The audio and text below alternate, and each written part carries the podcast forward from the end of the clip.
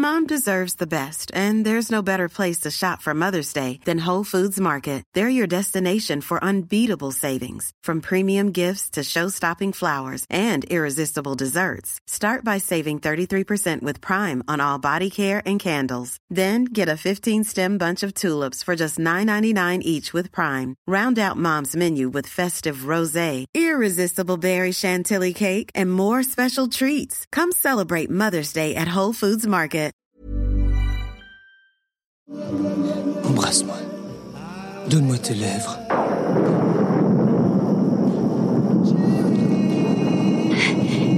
C'est que je ne l'ai jamais embrassé avec la bouche ouverte. J'attraperai pas une mononucléose, moi. Non, essaye, tu vas voir. Si tu n'aimes pas ça, c'est promis, je continue pas. Bienvenue dans Minute Papillon, le podcast de la rédaction de 20 minutes. Je suis Anne-Laetitia Béraud et à l'occasion de la Saint-Valentin, nous vous proposons une série consacrée au plaisir sous toutes ses formes. Rendez-vous sur votre appli d'écoute préférée, peut-être Apple ou Spotify pour les podcasts et 20minutes.fr pour les articles et les vidéos. Sixième épisode de notre série 20 minutes de plaisir. Quel est le plaisir du baiser? On parle de Pew et de Beko avec Pierre Dubol, psychologue clinicien spécialisé en sexualité, créateur et animateur du compte Sexopsycho. Il est co-auteur du livre Vive le plaisir, fuck la routine chez Albin Michel.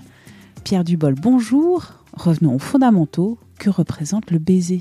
Le baiser reste, malgré euh, les changements un petit peu de pratique, les changements un petit peu de, de rencontres, euh, le baiser reste un petit peu ce point central après une rencontre sentimentale.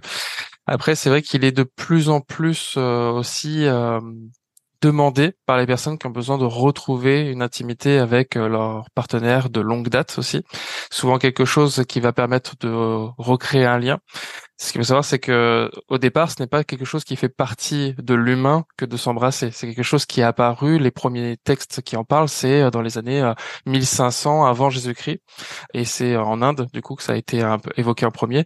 Donc c'est au départ, c'est pas quelque chose que biologiquement on fait naturellement dans l'être humain. C'est-à-dire que c'est venu après aussi socialement, culturellement, et euh, un petit peu comme le plaisir des saveurs qu'on peut avoir dans la nourriture, par exemple, bah, on peut aussi le retrouver dans l'intimité. Et c'est pour ça que le baiser aussi donne cette possibilité-là le baiser est un construit social.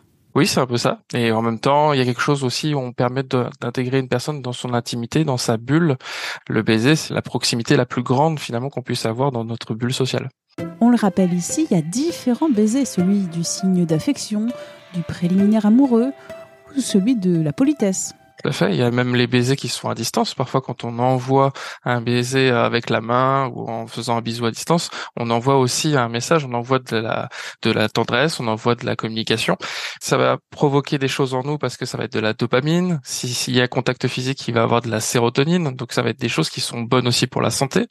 Si on prend l'exemple inverse, quand sur des enfants, il n'y a pas assez de contact physique, pas assez de tendresse, le développement va sûrement ralentir, ce qu'on appelle le syndrome d'hospitalisme. Donc, tout au long de notre vie, on est un petit peu aussi dans ce besoin-là de ressentir aussi euh, de la tendresse et ça passe par les baisers. Le baiser, c'est aussi bon pour l'immunité parce que quand il y a un échange de salive, il y a un échange de millions de bactéries. Oui, c'est ce qu'on appelle les, bonnes bactéries, celles qui aident à, évoluer, à progresser. De là à dire qu'il faut en faire une recommandation de santé, euh, il n'y a qu'un pas. Effectivement, en fait, dès l'instant où on intègre cette personne dans notre proximité, on peut aussi avoir des bienfaits sur la biologie. En libérant des hormones de plaisir, d'attachement, le baiser peut diminuer des migraines oui, alors c'est un petit peu aussi comme les personnes à qui on va conseiller par exemple la masturbation ou d'avoir parfois des rapports euh, sexuels, c'est qu'effectivement en fait il y a tout un ensemble de molécules qui vont être sécrétées dans le cerveau qui vont permettre d'étendre quelque chose, de pouvoir aussi euh, servir le cerveau à aller à des endroits pour s'occuper un petit peu de notre santé sur certains points. Et pendant ce temps-là en fait ce n'est pas pris à euh, traiter cette information-là.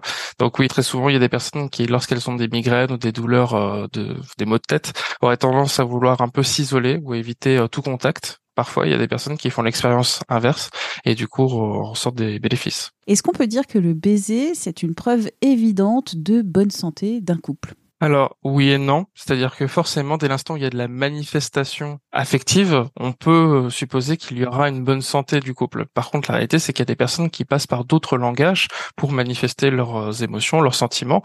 Il y a des personnes qui vont euh, faire des actions qui sont beaucoup plus parlantes qu'un je t'aime ou qu'un baiser.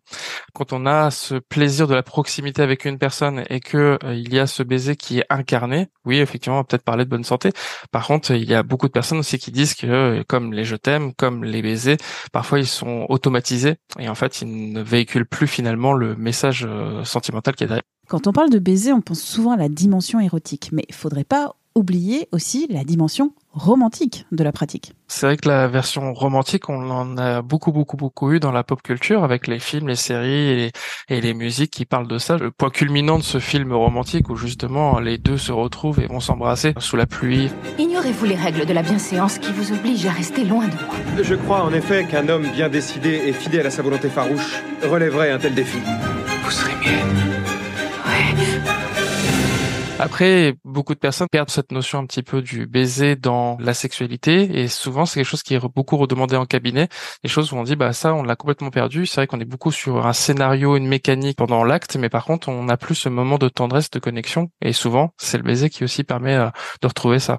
Je parlais de saveur tout à l'heure, il n'y a pas énormément d'occasions dans une journée ou dans une vie d'avoir des stimulations en termes de goût, si ce n'est la nourriture. Et le problème c'est que la nourriture prend une grande part finalement dans notre système du goût et parfois, le baiser pourrait offrir aussi un petit peu ça. Alors, non pas forcément dans sa saveur, ça veut dire exactement le goût de l'autre, mais plutôt dans les sensations qu'on a dans la bouche, les sensations intrabucales.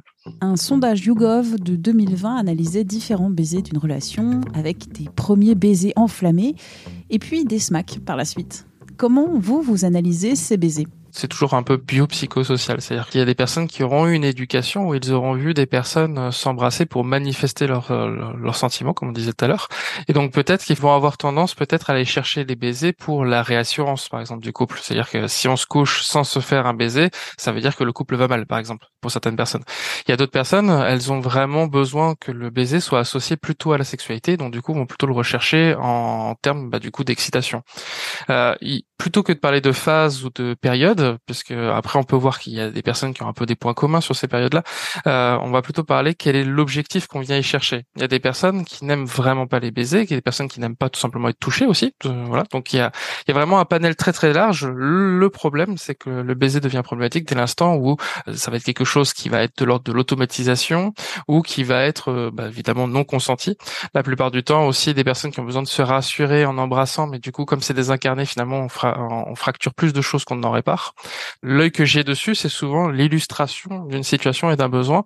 Donc après, il faut réussir à se dire qu'on vient chercher son propre besoin, toujours dans le consentement évidemment. Dans votre livre, vous conseillez de faire euh, des baisers sur chaque partie du corps de votre partenaire en énonçant pourquoi vous l'aimez.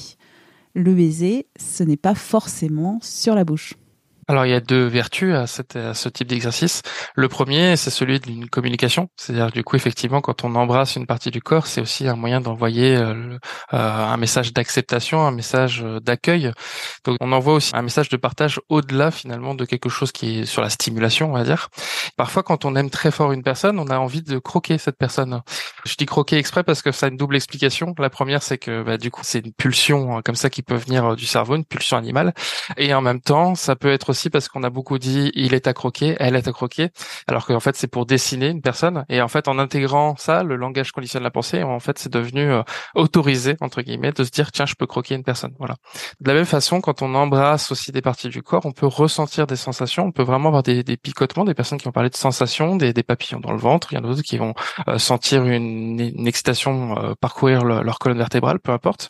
Mais évidemment, il y a quelque chose en termes de communication et de stimulation. Donc cet exercice-là, il convoque les deux, sachant que euh, ça fait partie de ces petits exercices que j'aime particulièrement tout simplement parce qu'ils ne sont pas dans une recherche de pratique qui change toute la vision de la sexualité, mais qui sont dans un retour en fait aux fondamentaux, aux basiques. Et souvent, c'est ça que je vois cabinet, c'est que les personnes s'éloignent de ces choses-là et finalement, quand ils veulent se retrouver, ils vont avoir tendance à aller chercher des pratiques farfelues qu'ils n'ont jamais testées ou n'ont jamais vraiment euh, sécurisées, plutôt que de revenir à des choses fondamentales qu'ils faisaient au départ ou qu'ils aimaient bien.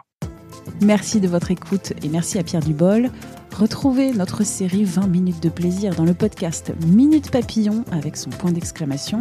Aux manettes, Anne-Laetitia Béraud pour m'écrire audio 20minutes.fr. Pour vous abonner à Minute Papillon ainsi qu'au podcast de notre média, cherchez les podcasts de 20 minutes sur votre appli d'écoute préférée. À très vite!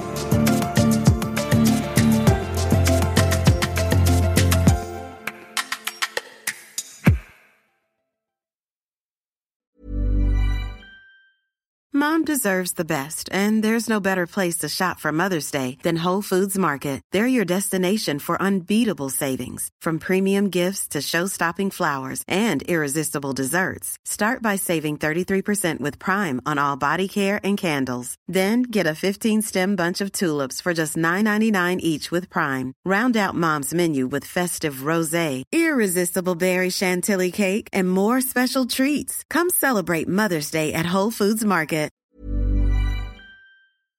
On ne va pas se quitter comme ça. Vous avez aimé cet épisode? Sportif, généraliste, sexo ou scientifique, varié mais toujours bien informé. Découvrez les autres podcasts de la rédaction 20 minutes sur votre application d'écoute préférée ou directement sur podcast au pluriel.20minutes.fr. Et merci de nous avoir écoutés.